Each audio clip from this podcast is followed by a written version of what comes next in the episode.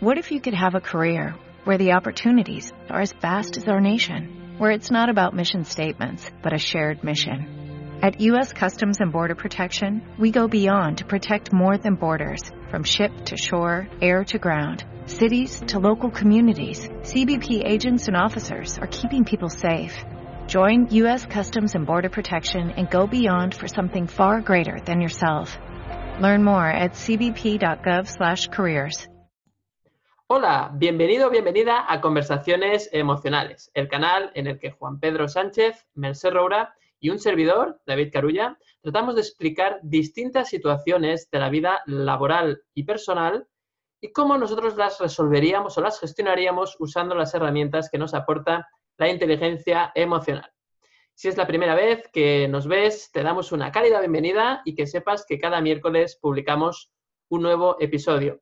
También te informamos de que en el, enlace que encontrarás en la descripción de este capítulo puedes unirte a nuestra comunidad de conversaciones emocionales, en la cual una vez al mes te enviaremos un email con todas las novedades, con todos los artículos nuevos que hemos publicado sobre el desarrollo de la inteligencia emocional y también sobre la participación de los eventos en los que estamos, eh, pues, estamos participando o incluso algunos que vamos a crear próximamente. Por lo tanto, si quieres estar informado o informada, pues te invitamos a que te apuntes y además, como bienvenida, podrás ver ese vídeo que preparamos con mucha ilusión y con mucho esmero, que es el vídeo de los seis hábitos de inteligencia emocional para alcanzar el éxito laboral. Es, una recogida de, de esos hábitos que nos pueden ayudar a nuestro desarrollo profesional y que obviamente tienen que ver con la inteligencia emocional. Bueno, pues eh, ahora ya es momento de introducir el tema de hoy. Vamos a ver eh, qué toca. Vamos a ver, vamos a girar la ruleta, ¿no? A ver, a ver qué sale. Y es que hoy, hoy, toca, hoy toca hablar de una emoción en concreto, que ya hemos, ya hemos hecho capítulos hablando de esta emoción, que es el miedo. Y eh, hoy no nos vamos a centrar en la parte personal o laboral, sino va a ser un poco genérico en ese sentido. Y el tema es el siguiente. ¿Cómo gestionar el miedo a no ser suficiente o a no hacer suficiente? Esa sensación de que nunca hay suficiente, ¿no? Y que tengo miedo de que a ver si esto no estará suficientemente bien hecho, a ver si yo no voy a ser suficientemente capaz de hacer esta propuesta que tengo encima de la mesa y por lo tanto dejo pasar las oportunidades y, entonces hay otras personas que quizás con más atrevimiento o, que no son tan perfeccionistas eh, o, que, que, se sienten más, más seguras. Al final no es un tema solo de perfeccionismo, sino también tiene que ver con la autoestima. Y, en ese sentido, pues, em, bueno, hay un, esa emoción, ¿no? esa, esa situación es muy común en muchas personas, así que queríamos tratarla. Y antes de empezar, pues bueno, agradecer a, a la persona que nos ha nos ha invitado a, que tratásemos este tema y que, bueno, pues eh, gracias por la sugerencia y por supuesto, pues nosotros aceptamos sugerencias y este tema creemos, creemos que era interesante de, tratar. Así que muchas gracias. Y ahora sí, vamos ya con el tema. Me gustaría hoy empezar con, con Mercé y que nos cuentes un poco pues, cómo gestionar ese miedo a no ser suficiente o a no hacer lo suficiente cuando tenemos eh, una propuesta o una cosa que hacer encima de la mesa. Cuando quieras, Besé. Bueno, pues a ver, mm, voy a ser sincera. Eh, no sé exactamente cómo, os explicaré lo, que he aprendido y, lo que intento hacer porque, porque yo misma no lo he acabado de gestionar suficiente, ¿no? Este, este es mi gran miedo, podríamos decir, ¿no? Y este es un tema durísimo. Mirad, yo ahora cuando tú estabas presentando, y hay veces que, que tomo notas, ¿no? Y mm, me gustaría saber muy bien lo que vosotros decís porque yo de este tema tengo que aprender y estaba tomando notas y lo primero que me ha venido a la cabeza es que uno de los grandes problemas de, mm, para gestionar nuestros miedos eh, es que no sabemos reconocerlos. Es decir, tengo miedo, pero y tú te pasas la vida eh, mm, maltratándote, intentando superarte, porque este miedo, por ejemplo, eh, te lleva a la autoexigencia, te lleva a la inflexibilidad, te lleva a destrozarte a ti mismo, a arrastrarte mucho. Este tema que hemos hablado muchas veces, ¿no? Yo soy la, de la del arrastre, ¿no? A que nada sea fácil. Y, y, no sabes muy bien definirlo, ¿no? Y hasta que no empiezas a estudiar un poco o te pones en manos de buenos profesionales o decides tú meterte y, y estudiar, incluso acabas e, estudiando psicología o inteligencia emocional para, para, intentar tratarlo, no le puedes poner un nombre a tu, a tu miedo y, y darte cuenta de que en realidad tienes miedo a no ser perfecto, a no ser aceptado, a no hacer lo suficiente, ¿no? Y, uno de los primeros problemas sería no identificamos cuál es nuestra creencia y lo que nos hace tener miedo. Otro de los grandes problemas es que este miedo va asociado con algo que es tremendo, con otra, con otra emoción de la que hemos hablado alguna vez y, que, bueno, es, es como meter cianuro en el agua, ¿no? Es la culpa, ¿no? Eh, va asociado a la culpa porque si tú tienes la creencia de que no eres suficiente, de que no lo haces suficientemente bien, hagas lo que hagas, siempre serás culpable porque o cuando asumas un reto mm, eh, necesitarás otro inmediatamente porque necesitas demostrar a los demás, demostrarte a ti mismo y porque cuando no lo hagas suficientemente bien, que siempre está un poco la sombra ahí, eh, pues te machacarás y te sentirás culpable. Y siempre estarás pendiente, siempre estarás mm, en medio de conseguir algo, ¿no? Hasta que llega un momento en el que te des cuenta que este miedo no se soluciona haciendo, sino muchas veces dejando de hacer, ¿no? Que, eso es lo duro, ¿no? Yo a veces lo comento que, mi, zona de confort, por ejemplo, es el hacer sin parar desde la desesperación, porque así calmo a mi ego que se cree que lo estoy intentando, ¿no? Como mínimo. y luego está relacionado con el perfeccionismo. El perfeccionismo, qué duro, ¿no?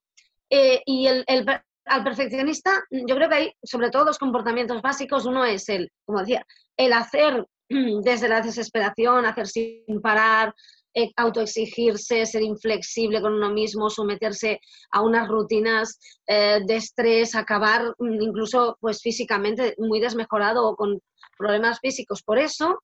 Y luego está la otra tendencia que es, bueno, pues como no lo voy a hacer perfecto, pues no lo hago. Y, que, eso le pasa a muchas personas perfeccionistas. Yo me he encontrado, ¿no?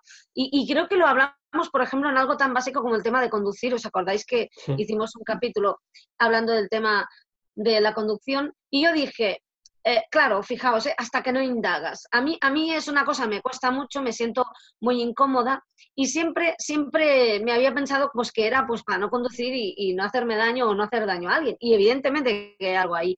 Pero yo soy sincera, o sea, yo normalmente no conduzco porque no quiero hacer el ridículo, porque no considero que lo hago suficientemente bien, porque no lo hago perfecto y me, y, me pongo tan tensa cuando lo hago que, mm, que, me machaco muchísimo y me culpo muchísimo, ¿no? Y entonces pues no lo hago. Mm, básicamente decido no hacerlo en otras cosas he optado por hacer, hacer, hacer sin parar, ¿no? Entonces, es, eh, un poco esta es la situación. Lo primero sería identificar que realmente eh, tienes ese miedo, ¿no? Encontrar esa creencia, porque hay muchas veces que nos quedamos con la etiqueta miedo, identificar la culpa y, a partir de ahí empezar un trabajo em, de autoestima, mm, de, de autovaloración, perdón, un trabajo contigo mismo, de observarte, de mirar cada gesto y de descubrir exactamente, porque muchas veces mm, pensamos que nos estamos queriendo y en el día a día hay muchísimas acciones que no nos damos cuenta que, nos están quitando valor, que las estamos haciendo desde la autoexigencia o no nos atrevemos a hacerlas porque pensamos que, que, van a ser mm, que no van a ser perfectas, que vamos a hacer el ridículo, ¿no? Pues observarse muchísimo, es decir, mm, darse cuenta, identificar creencias y, empezar un proceso para, quererse. Y, esta, y este miedo es, muy, muy arraigado. Para mí es muy arraigado y, muy complicado, ¿no? Pero bueno, por eso hay que ponerse a, trabajar, yo diría, ¿no? Eso de entrada, ¿no? Pero vaya, porque este tema a mí me toca muchísimo, ¿no? Porque yo diría que está ahí, es esa inseguridad, ¿no? Es, es, es como haber dado en la, en la diana de, mis grandes miedos, pues este, este está en el top one, diría yo. Pues eh, muchas gracias, Merced, como siempre, por tu honestidad, eh, por eh, explicar un poco en primera persona, ¿no? Creo que aportas mucho valor en ese sentido y eres muy valiente también. Y la verdad es que has hecho un resumen espectacular del tema, ¿no? se nota que es algo que, que, vives en primera persona Bueno, perdona, forma parte un poco de, ese trabajo. No, lo he conseguido ¿eh? del todo, voy a ser sincera, y, aparte vosotros ya lo sabéis, ¿no? Ya os taladro lo suficiente con ello como para que os, hayáis dado cuenta. Pero parte de esa terapia o eh, un poco de choque forma parte, mm, eh, o sea, parte de la terapia es admitirlo y decirlo en voz alta, ¿no? Porque así te das cuenta y, y, y aparte que puedes ayudar a otras personas, pues también pasas un poco, te, muestras, la, muestras tu vulnerabilidad y muestras tu miedo al ridículo diciéndole a los demás que te tienes miedo al ridículo, O sea, más, más terapia que eso, imposible, ¿no? En este caso. Sin duda, sin duda, sin duda. Además, eh, en realidad, eh, todos o casi todas las personas tenemos este problema, así que yo creo que lo que hace es que puedes eh, sentirte comprendido, ¿no? Al hecho de que tú lo expongas eh, pues muchas personas se sentirán comprendidas o dirán, ah, pues mira, justamente eso también me, sucede a mí. Creo que has hablado muchas cosas, en muy poco tiempo has hecho ahí un resumen tremendo, has hablado de, la culpa, es una emoción ahí que, va saliendo, va saliendo. Em, creo que es muy, muy, muy doloroso, ¿no? Porque a veces es la culpa futura, ¿no? Es la culpa a no hacerlo bien en el futuro. No sabes todavía qué ha pasado, pero tú ya estás ahí, ya te estás sintiendo culpable por avanzado, ¿no? De antemano, ¿no? Entonces, es una locura, ¿no? Si, si lo piensas eh, desde fuera, es una locura, pero, pero es algo que hacemos, ¿no? Por miedo a sentirnos culpables en el futuro, intentamos tener el control absoluto, ¿no? Y, de ahí el miedo a, no, a que se nos escape algo de las manos.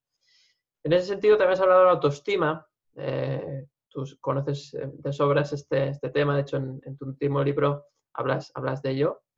Y la verdad es que mm, estoy muy de acuerdo, ¿no? Con que sí, la autoestima es clave para, para, que ese miedo se disuelva, ¿no? Es decir, una persona que se siente segura de sí misma, eh, no es que no se equivoque, es que no tiene miedo a equivocarse, ¿no? Y allí, en ese no miedo a equivocarse, se diluye el, miedo a no ser suficiente, porque ser suficiente es algo que en realidad no significa nada, ¿no?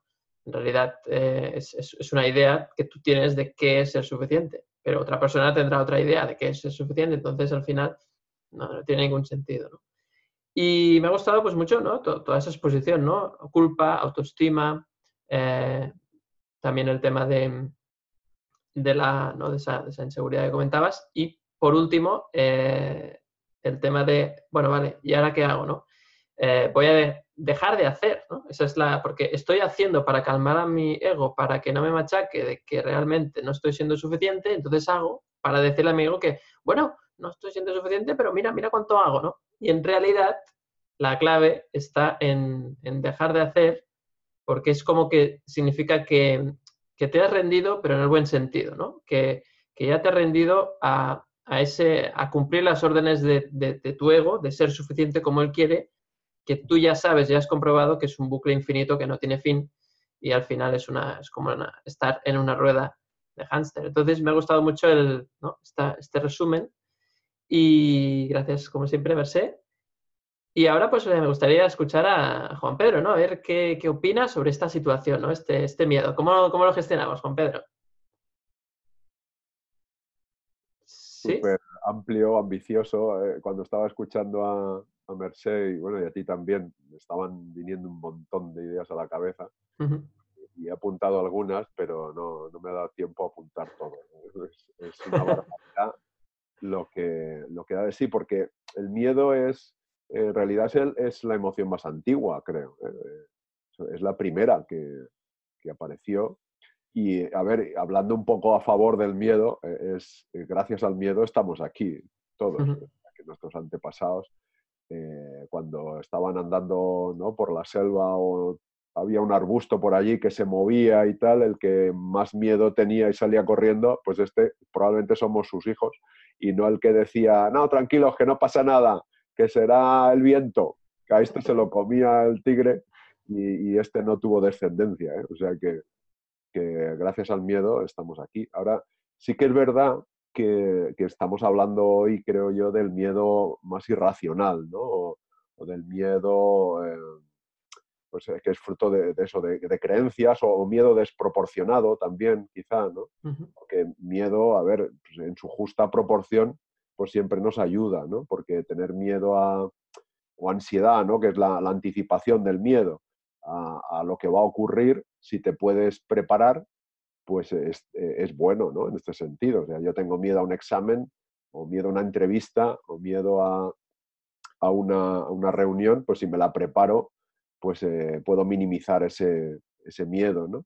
Ahora bien, cuando es desproporcionado o cuando cuando es eh, fruto de creencias, como decía Merced, ¿no? de, mi baja autoestima, por ejemplo, pues es que no puedo hacer nada ahí, porque eh, en ese momento, ¿no? luego vemos cómo podemos entrenar esto, pero en ese momento es que no me puedo preparar prácticamente nada. Si tengo una reunión, una entrevista, una conferencia o, lo que sea, pues si es fruto de, mi, de que yo creo que no soy suficiente, que creo que, que, no, no, que la gente me va a rechazar, que no pinto nada, ¿no? Que, que lo mío no importa, que, que, voy a hacer el ridículo, pues va a ser eh, bueno, pues un, un, impacto tremendo, va a tener en, en, mi, no solo en mi mente, sino en mi cuerpo también. ¿eh? Entonces, yo escribí, me, me, acordaba que hace un par de años escribí un artículo que, que titulaba ¿Cómo usas tu espantapájaros? Eh, pues me, amablemente me nombraba por ahí por, en algunas conferencias, me dijo. Y bueno, yo estuve presente en alguna que, que lo nombró también. Y eh, porque, claro, yo hacía la metáfora del espantapájaros en el sentido de que, claro, da miedo, ¿no? Y de hecho está, está puesto para espantar los pájaros y, y que dé miedo porque el miedo espanta eh, luego comentaremos si, el miedo está delante o detrás, ¿no? Porque si está delante, pues te paraliza y si está detrás te hace correr, ¿no? Pero eh, depende de dónde lo pongas. Pero en el caso de la espantapájaros, pues decía, era para espantar, para generar miedo y que no se comieran la cosecha. Pero el, pájaro espabilado, el que sabe que el espantapájaros al mismo tiempo está señalizando dónde está la cosecha, pues eh, era como una guía, un GPS, decía yo, para llegar a, donde está la cosecha. Y en ese sentido yo creo que lo podíamos usar precisamente diciendo como a veces digo, ¿no? Lo del regalo, eh, pues ese miedo te está indicando algo, es un, es un indicador, una señal de que algo no, no, está bien. Entonces, hay que averiguar si es un miedo racional, porque es algo que, de lo que tienes que protegerte o ser precavido, precavida, pero si es un miedo irracional o es un miedo desproporcionado, entonces ahí hay que, que averiguar qué está pasando y ahí es donde pues ya tenemos todo este trabajo interior de mirar hacia adentro, a ver si hay una creencia racional de no me van a juzgar, que esto a mí me ha pasado mucho, ¿no? Eh, aún, me pasa, ¿eh? no, no, quizá con no tanta intensidad, pero el miedo a, que te critiquen, a que te enjuicien, a que te rechacen, a no ser, por eso no ser suficiente que decíais, ¿no? y, eh, y, por eso hay que ver si, si, realmente es una creencia que está fundamentada en, en algo cierto o es una creencia que, hemos adquirido desde pequeños porque hemos tenido una educación muy exigente en la que nunca ha sido suficiente lo que hacíamos para nuestros educadores y entonces siempre te han exigido, te han dicho que hagas más, que, sigas, que mejorando, que, no es suficiente y tú has llegado a creer pues que tú no eres suficiente y entonces da, igual lo que hagas, porque por mucho que hagas, siempre vas a creer que no es suficiente, con lo cual vas a tener siempre ese miedo ¿no? Eh, a, hacer, lo que decía Merced, ¿no? Hacer, hacer, hacer, cuando ahí la clave, si descubres eso, la clave sería empezar a dejar de hacer, que también da mucho miedo, ¿no? Entonces, eh, pues eso hay que indagar un poco en las creencias que, disparan ese miedo y luego lo que os decía, ¿no? De si, si, ver si realmente lo, lo, estás viendo con una perspectiva en la que lo tienes delante y te paraliza y entonces te, no te permite hacer, hacer eh, lo evitas, digamos, ¿no? Y entonces no, no, te permite afrontarlo, cuando hoy sabemos que para superar un miedo hay que afrontarlo, ¿no? Hay que aceptarlo, como decíais, aceptarlo, mirar hacia adentro, afrontarlo. Y luego también puede ser un miedo que lo, que lo tienes detrás, es el miedo a no llegar, el miedo a, pues eso, a, no, a, no hacer un buen trabajo, y entonces siempre eh, es el que decíais de hacer, ¿no? El se te empuja a hacer, a hacer, y es un miedo que llevas a la espalda y, por eso corres ¿no? a, hacer más, hacer más, hacer más. Y, y, da igual, aunque hagas un buen trabajo, eh, vas a tener la sensación de que has hecho un, trabajo insuficiente o un mal trabajo. Esto a mí me ha pasado cuando he ido a, sobre todo en los principios, cuando iba a la radio, por ejemplo, a hacer algunas entrevistas, eh, pensaba que había salido fatal. Y luego, bueno, pues la periodista que me entrevistaba decía que había estado muy bien.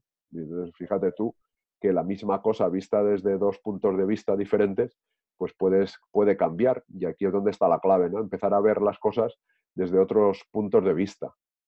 Eso sería para, para empezar mi, mi punto de vista. Nunca mejor dicho. Pues eh, sí, Juan Pedro, la verdad es que es muy interesante esto que comentas, ¿no? De, la posición, ¿no? De, dónde está el miedo, si está detrás o está delante, porque es muy gráfico y, te, te, da pistas, ¿no? Muchas veces eh, el miedo es, eh, bueno, también incluso comentabas, ¿no? Que el miedo a veces está en los demás, en el qué dirán los demás.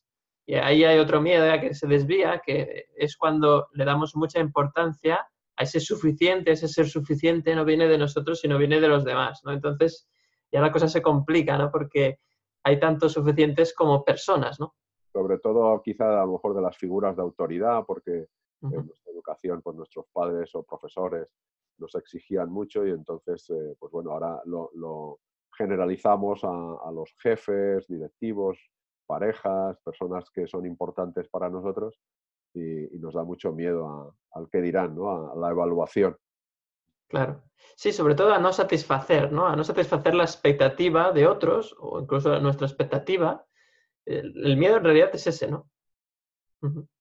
Sí, sí, total. En realidad es a, lo que tenemos miedo en realidad es a lo que creemos nosotros que el otro cree. que, deberíamos hacer, claro. Es, eh, pues es muy retorcido. Sí. Totalmente. Pues gracias también, eh, Juan Pedro, por, comentar eh, tu, punto de vista, como decías. Y, bueno, eh, creo que mm, para mí hay como dos, dos, cosas importantes en esto, además de todo lo que ya habéis dicho, que es, bueno, es el tema del control. ¿no? Al final, el miedo a no, a no ser suficiente o a no hacer lo suficiente es quiero controlarlo todo y, y lo quiero controlar ya, además. quiero, quiero que las cosas pasen como yo creo que deben pasar, ¿no? Y ahí hay, una, hay un poco de arrogancia de, pretender que la vida sea como, como tú quieres que sea, ¿no? Eh, o incluso hay una sensación de, no, es que yo ya sé cómo se hacen bien las cosas y, esa exigencia que a veces te, imprimes tú mismo o tú misma, eh, pues es eh, durísimo para ti, ¿no? Porque es como una cárcel, ¿no? Es decir, voy a vivir la vida que yo quiero vivir y, lo voy a hacer de la mejor manera posible y tal. Entonces, tienes miedo a no llegar a esa expectativa que tú mismo muchas veces te has puesto demasiado alta o que has dejado que otros pongan esa expectativa y tú te la has hecho tuya y evidentemente esa expectativa también es demasiado alta. Entonces, todo esto obviamente produce miedo. Entonces, la primera cuestión es esta expectativa sobre lo que tienes que hacer o cómo tienes que ser ¿no? Entre comillas, suficiente, esa idea de ser suficiente o hacer lo suficiente. ¿Esta idea es mía o es de otros? Si es de otros, automáticamente eh, debes dejar de darle el valor que le das. Y si es tuya, cuestionarte si tiene sentido llegar a esa manera de ser. Sobre todo porque cuando tú mm, mm, ves que no has llegado, que no has llegado a esa manera idílica, en la cual tú quieres pretender llegar a ser, estás negando tu ser actual. Y si tú negas el cómo eres ahora, estás haciendo un flaco favor a tu autoestima. No te estás amando, no te estás queriendo. Por eso tenía relación, como decía muy bien Mercé, con autoestima. Y, ahí es un poco donde, donde cojeamos, ¿no? Entonces, una forma de aprender a quererte a ti mismo es no teniendo muchas expectativas aunque parece contradictorio, dicho así, parece como, hombre, pero ¿cómo no vas a tener expectativas? Eh, tener unas expectativas que sean muy flexibles, es decir, que no sean rígidas, que den margen a que sucedan muchas cosas distintas, no, no encerrarnos en que las cosas sucedan de una forma distinta, ¿no? Y yo creo, a mí, en mi caso personal, yo soy una persona muy exigente conmigo misma, eh, también tengo esta sensación siempre de no ser suficiente, me considero una persona muy perfeccionista, siempre, siempre falta un detalle más, siempre, ¿no? Y al final, eh, esa satisfacción permanente, porque no hay tiempo, ni energía, ni, ni, atención a veces para, llegar a todo lo que pretendo hacer. ¿no? Entonces, me he dado cuenta que la mejor manera es bajar el listón, dejar de exigirme tanto y, ver la vida de un punto distinto. ¿no? La vida no es algo que hay que, no no hay una lista de hitos que conseguir, sino hay una lista de hitos que vivir. una, lista de experiencias que tengo que vivir para aprender algo, no una serie de, de retos que conseguir. No hay que conseguir nada. Y esto es duro, ¿no? Porque nos han dicho que sí, tienes que conseguir aprobar los exámenes, las notas, la universidad, el trabajo, el dinero, la casa, la pareja incluso. Tienes que conseguir pareja. Pero ¿cómo conseguir pareja? Pero esto que es un objeto, ¿no? O sea, la gente trata las, las cosas como, o sea, trata las cosas, trata, trata los retos como, como cosas a conseguir, ¿no? Y entonces creo que, ese cambio de paradigma de dejar de vivir en el conseguir a vivir en el vivir la experiencia que he aprendido de ello, cambia muchísimo, cambia muchísimo tu forma de ver la vida. Pero claro, el problema es que para hacer eso, eh, pues tienes que experimentar, ¿no? Y a veces experimentar no es agradable. Entonces nos gusta más pensar que hay algo que conseguir, porque de esa forma, como te proyectes en el futuro, eh, ahora mismo pues no, no, te sientes mal, digamos, ¿no? Porque sientes que, bueno, que sí, ya lo harás, que ya lo harás. Es como que, que vas tirando el momento de evaluarte, ¿no? Lo vas tirando hacia adelante, ¿no? Entonces ya me evaluaré y luego pues ya a ver cómo voy y voy haciendo y tal, pero al final cuando te evalúas en el presente te das cuenta que, que no hay suficiente, ¿no? Y ahí viene la, frustración y, el miedo, ¿no? Es lo que va el capítulo. Entonces para mí el, el tema principal es este, ¿no? Mm, suelta el control, deja de querer controlar cómo es tu vida, suelta esa exigencia, mm, no te hace, al final el miedo o la culpa son emociones que te están señalizando, ¿no? Como decía muy bien Juan Pedro, la cosecha, la cosecha es que te estás exigiendo mucho a ti y a la vida. Y el segundo punto es que, mm, de alguna forma, eh, también lo decía Merce, ¿no? Deja de, de hacer, o sea, deja de vivir la vida como algo que tienes que conseguir cosas continuamente. Simplemente vive la experiencia, mira que has aprendido, prueba cosas diferentes, prueba diferente, no mejores, ¿no? Es que hay una frase que, hay una palabra que hace mucho daño que es el mejorar. Es que voy a mejorar mi vida. no se puede mejorar la vida. No se puede mejorar. ¿Por qué? Porque mejorar implica, claro, en la mejora implica dos tiempos. No hay mejoras si el, si el tiempo es lineal, pues hay una mejora, ¿no? Hay paso A, paso B. Pero el problema es que cuando tú estás en el paso B, cuando estás en un día después, ya no eres la persona que eras en el caso A. Entonces, como no eres esa persona, no son las mismas condiciones, por lo tanto, no tiene sentido el, concepto de mejora. Eh, la mejora, en realidad, es, una manera que tenemos de evaluar las cosas para que sea más sencillo. A ver, ¿ha habido una mejora? Sí, pero en realidad las circunstancias cambian en cada segundo. Entonces, nunca tenemos las mismas circunstancias. Entonces, a nivel si lo decimos, si, somos, si fuéramos estrictos, nunca existe una mejora porque nunca vivimos el mismo segundo. Y esto cuesta mucho entender y quizás es un poco filosófico o metafísico si queréis, pero, pero entender eso de alguna forma eh, te hace quitarle la trascendencia que le hemos puesto al hecho de querer mejorar. Porque fijaros, si, si, la mejora ya no tiene sentido, si, si me, me despojo de la idea de mejora y lo único que quiero hacer es probar diferente para aprender, aprender otras maneras, no mejores maneras de hacer las cosas, sino otras maneras de hacer las cosas que me produzcan o que den otros resultados diferentes, no mejores, sino diferentes, pues simplemente ya pierde peso ese ser suficiente. Ya no hace falta ser suficiente, porque no hay nada que conseguir. No hay ninguna mejora que tenga que lograr. Y eso te quita mucho peso, ¿no? Y quizás ahora pues te estés preguntando, Sí, pero ¿cómo se consigue eso? No, no hay que conseguir nada. no hay que conseguir nada. Simplemente vive diferente. Coge esta idea y aplícala, reflexiona, aplícala en tu vida. Eh, vale, pues ahora voy a hacer esto y voy a intentar no tener expectativas. Y cuando me pille, cuando me pille a mí mismo, ay, ay, si tenía esta expectativa, simplemente obsérvalo. No te critiques, no te juzgues, no te culpes por tener expectativas tampoco. Simplemente míralo, ay, mira, ahora eh, me he puesto una expectativa, es verdad. Y déjalo pasar, sin más. Eh, ¿Cómo la veis, chicos? Eh, Merced, por ejemplo. Bueno, a ver, ahora cuando estás hablando, estaba pensando, me venía a la cabeza que qué antiguo, mm, qué antiguo que es, que es este miedo, ¿no? Aparte, porque yo recuerdo estar en la escuela, pero muy peque, muy peque, y que dijeran, vamos a hacer algo por parejas, yo pensaba, oh, no, Dios mío, me voy a quedar sola, ¿no? Y evidentemente me quedaba sola. O sea, mm, porque, porque está muy el miedo al rechazo, porque en el fondo es si no haces suficiente, no eres suficiente, pues cómo te van a querer, cómo te van a comprar, cómo te van a escoger, ¿no? Y, mm, y, bueno, yo, yo tenía esa sensación y, me acordaba de eso y al final tú hablabas de, vivir, me ha apuntado un montón de cosas porque ha sido muy interesante. Y ¿sabes qué estaba pensando? ¿Sabes qué pensaba cuando, cuando se escuchaba? Mm, qué bien me hubiera venido a mí este capítulo hace tiempo. al menos para...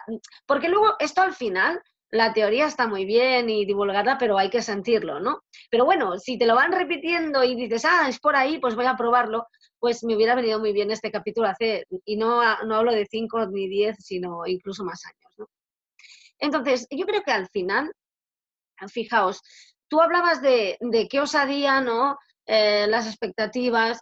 Es que en el fondo, este tipo de persona, en la que yo me incluyo, al final hay veces la que es un poco prepotente, porque la, autoexigencia que tiene consigo mismo se traslada a los demás, porque claro, como tú estás dando ahí a saco, porque, porque tú te levantas por la mañana y trepas hasta la montaña con los pies y las manos desnudos, porque es muy guay y así demuestras lo mucho que vales, porque esto va a demostrar, pues a la que te encuentras a alguien que, que va en bus al mismo sitio es que te, suelta una ira, o sea, de repente te sobreviene una ira que, tienes que gestionar porque le, machacarías, porque es súper injusto, ¿no? Esto, fijaos, ¿eh?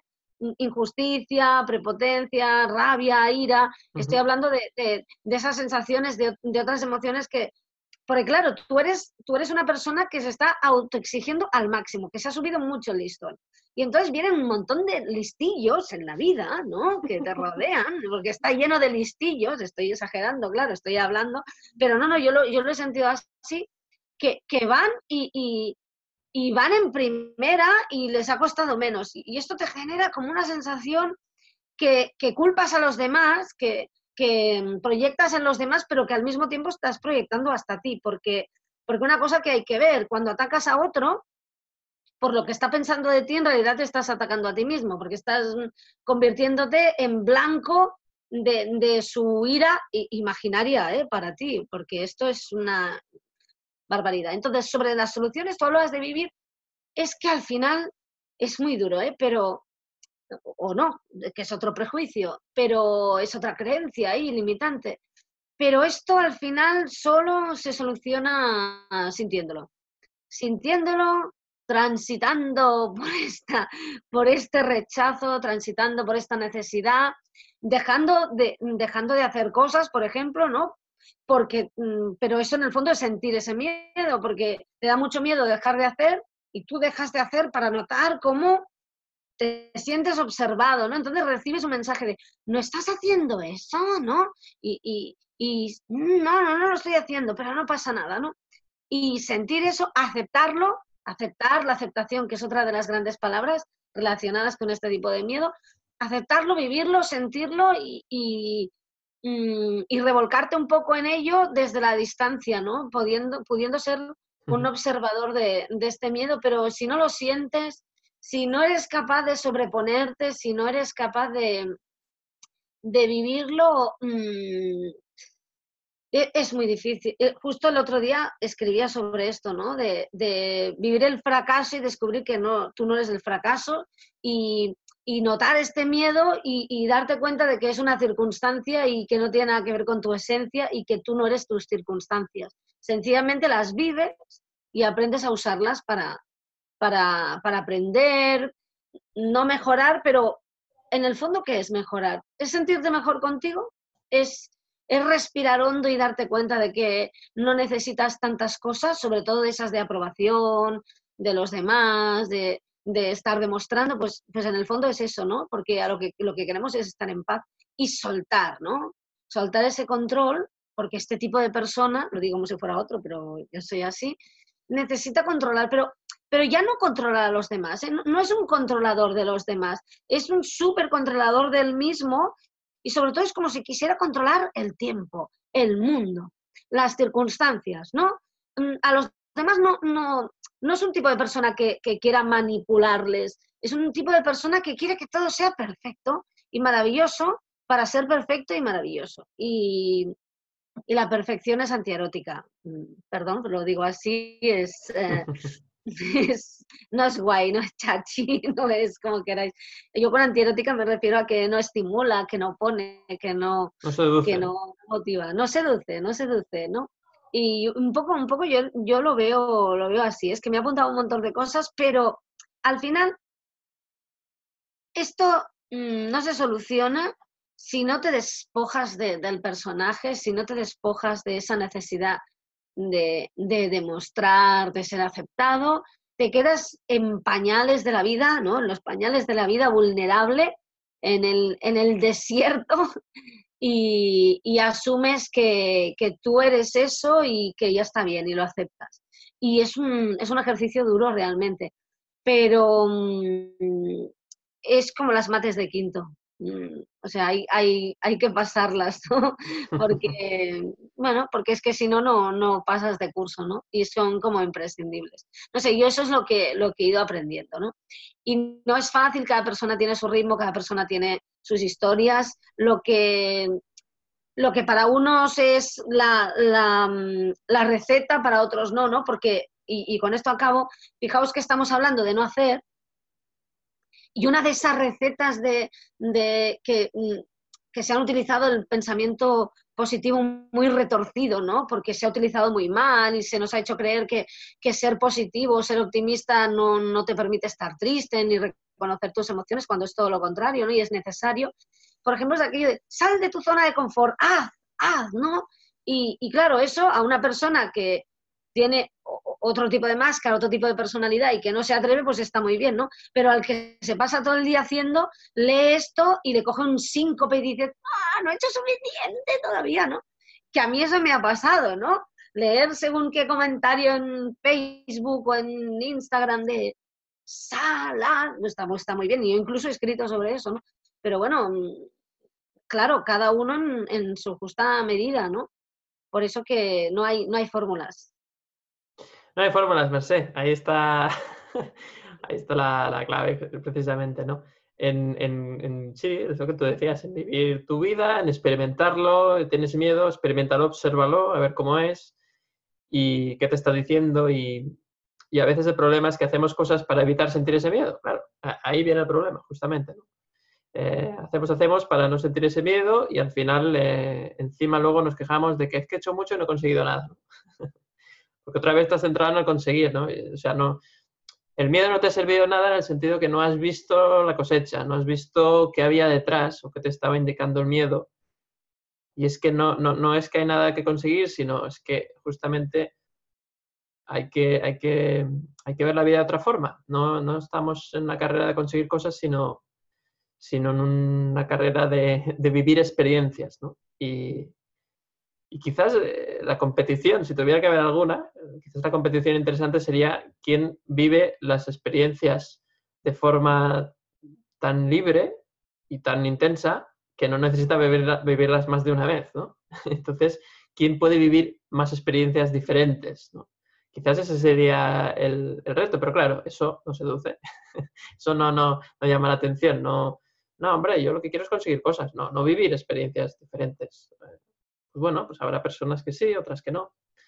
Pero sin duda hay un... es difícil, ¿eh? estoy de acuerdo que no es fácil ver esto porque, bueno, tenemos, eh, como tú decías, ¿no? Incluso ya de bien pequeñitos ya te, te, ponen ese chip o, esas creencias de tienes que conseguir, tienes que hacer esto, tal y cual. Genial, como siempre, Merced. Vamos ahora con, con Juan Pedro, último a ver qué nos cuentas. Bueno, pues eh, poco más porque ya lo habéis dicho casi todo. no, hombre, no. Eh, habéis hecho un repaso brutal ¿no? sobre, sobre ya no solo el miedo, sino lo que implica el miedo y por qué se genera, ¿no? Todas estas expectativas y a que nos enseñan a lograr, a conseguir, ¿no? como decían, ¿no? Yo escuchaba mucho para ganarte la vida o para ser alguien en la vida, como si no fueras nadie, ¿no? Exacto, muy bien. Claro, Oye, eh, precisamente esta mañana escuchaba a alguien en el tren que decía tener la vida resuelta. Y yo decía, bueno, ¿y qué será tener la vida resuelta? ¿no? Como si la vida fuera a resolver, ¿no? Si la vida es, a, vivir, ¿no? ¿no? ¿no? es a resolver nada. Bueno, sí, los problemas del día a día, pero esto es vivir la vida, ¿no? Resolver. ¿Quién tiene la resuelta la vida? Entonces, bueno, me acordaba mientras hablabais de, Fidel Delgado, de un psicólogo conferencias y, que habla del, miedo eh, que empequeñece, ¿no? Dice, el, miedo empequeñece y entonces, pues eso te, llega, te lleva a pensar que tú, eh, pues eso, que no eres nada, que eres poca cosa.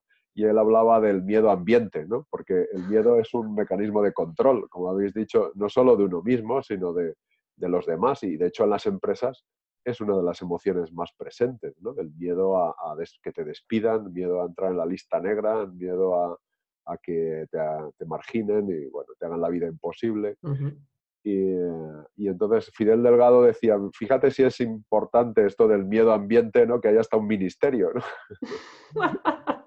Eh, y, entonces al final, pues lo que hay que hacer es, usar antimiedos, ¿no? Los antimiedos que son los que habéis nombrado, ¿no? Pues confiar ¿no? en, uno mismo, vivir al final cosas diferentes, como decías tú, David, el soltar, que muchas veces lo nombra Merced también. Eh, y al final es confiar es, es, es vivir, eh, es ir haciendo cosas pero sin esa obsesión, ¿no? sin ese apego al resultado. Porque la, paradoja es que cuando te apegas al resultado por ese miedo, precisamente, pues no ves el, resultado. Y entonces te crees que es que has hecho poco y sigues y te metes en la, pues es la rueda esta del háster, ¿no? Ahí a, dar vueltas y vueltas hasta que te, mueras y, ya en otra vida quizá a lo mejor sigues haciendo lo mismo o otras cosas.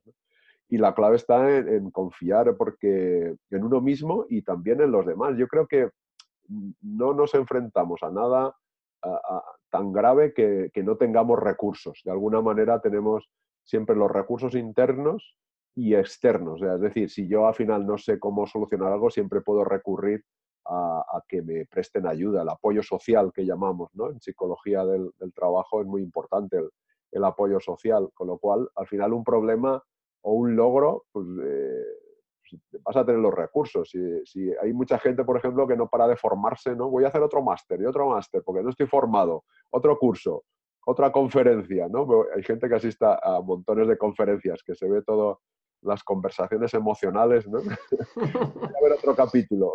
Y, en realidad ya, ya tienes lo que necesitas para, para afrontar lo que estás viviendo. yo creo, yo si lo tuviera que resumir en una palabra sería confiar que no es nada fácil, ¿eh? en uno mismo y, en los demás. Y, bueno, si te llevas alguna sorpresa, pues bueno, pues es que tenías que vivirla y, ya está. Totalmente, qué bien, qué bien, Juan Pedro, totalmente de acuerdo con lo que comentas.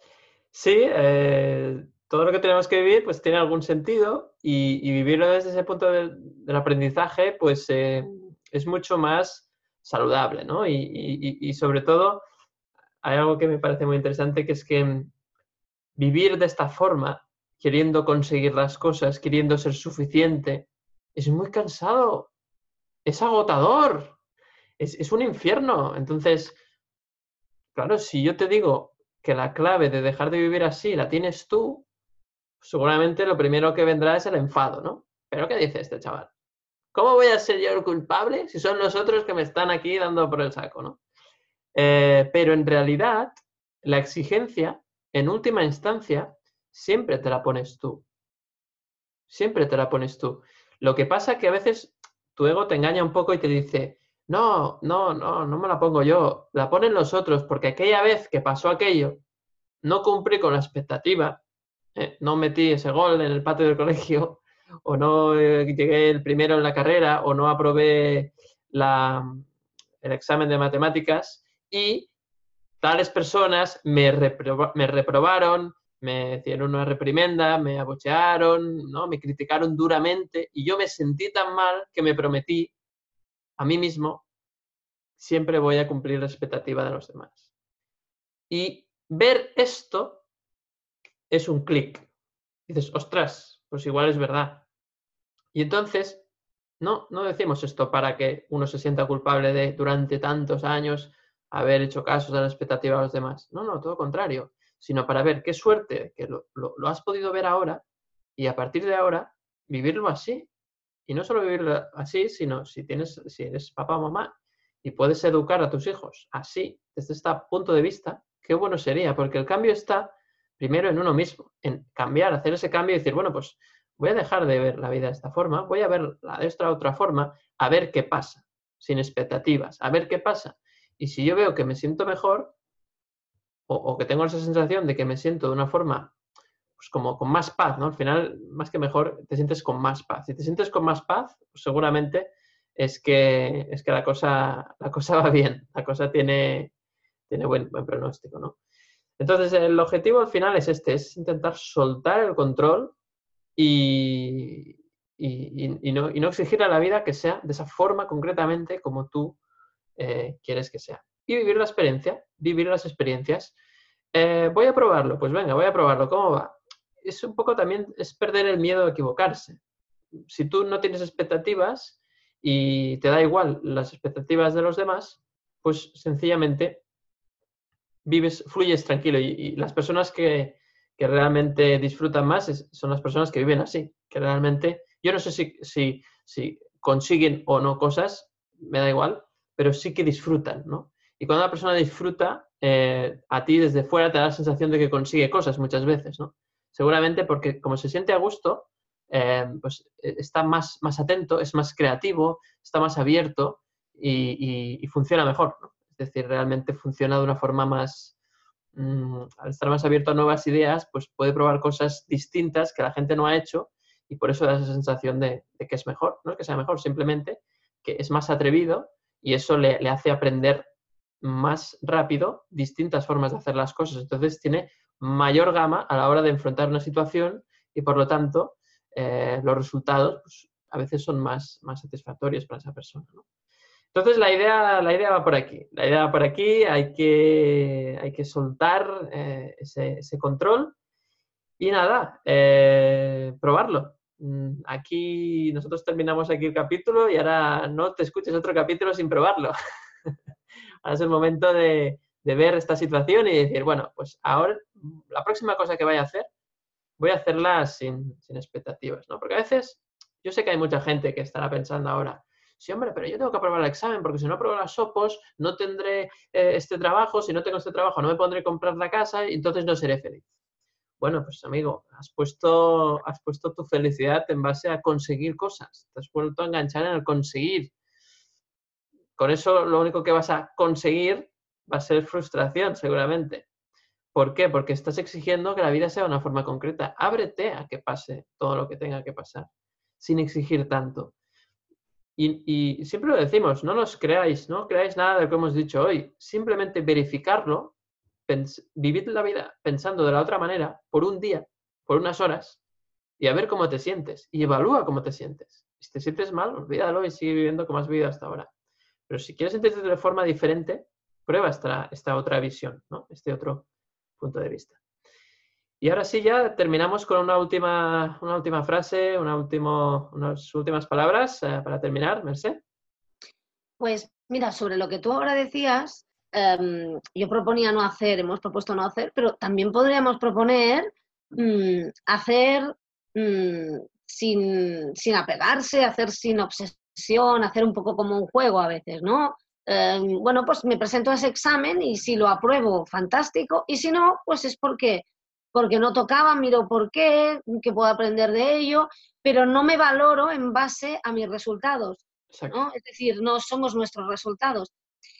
Ya sé, ya sé que en el fondo estamos pidiendo que la gente viva em, un poco contra lo que socialmente eh, se nos impone, ¿no? Parece que vayamos contra el sistema y no, no se trata de eso, ¿no?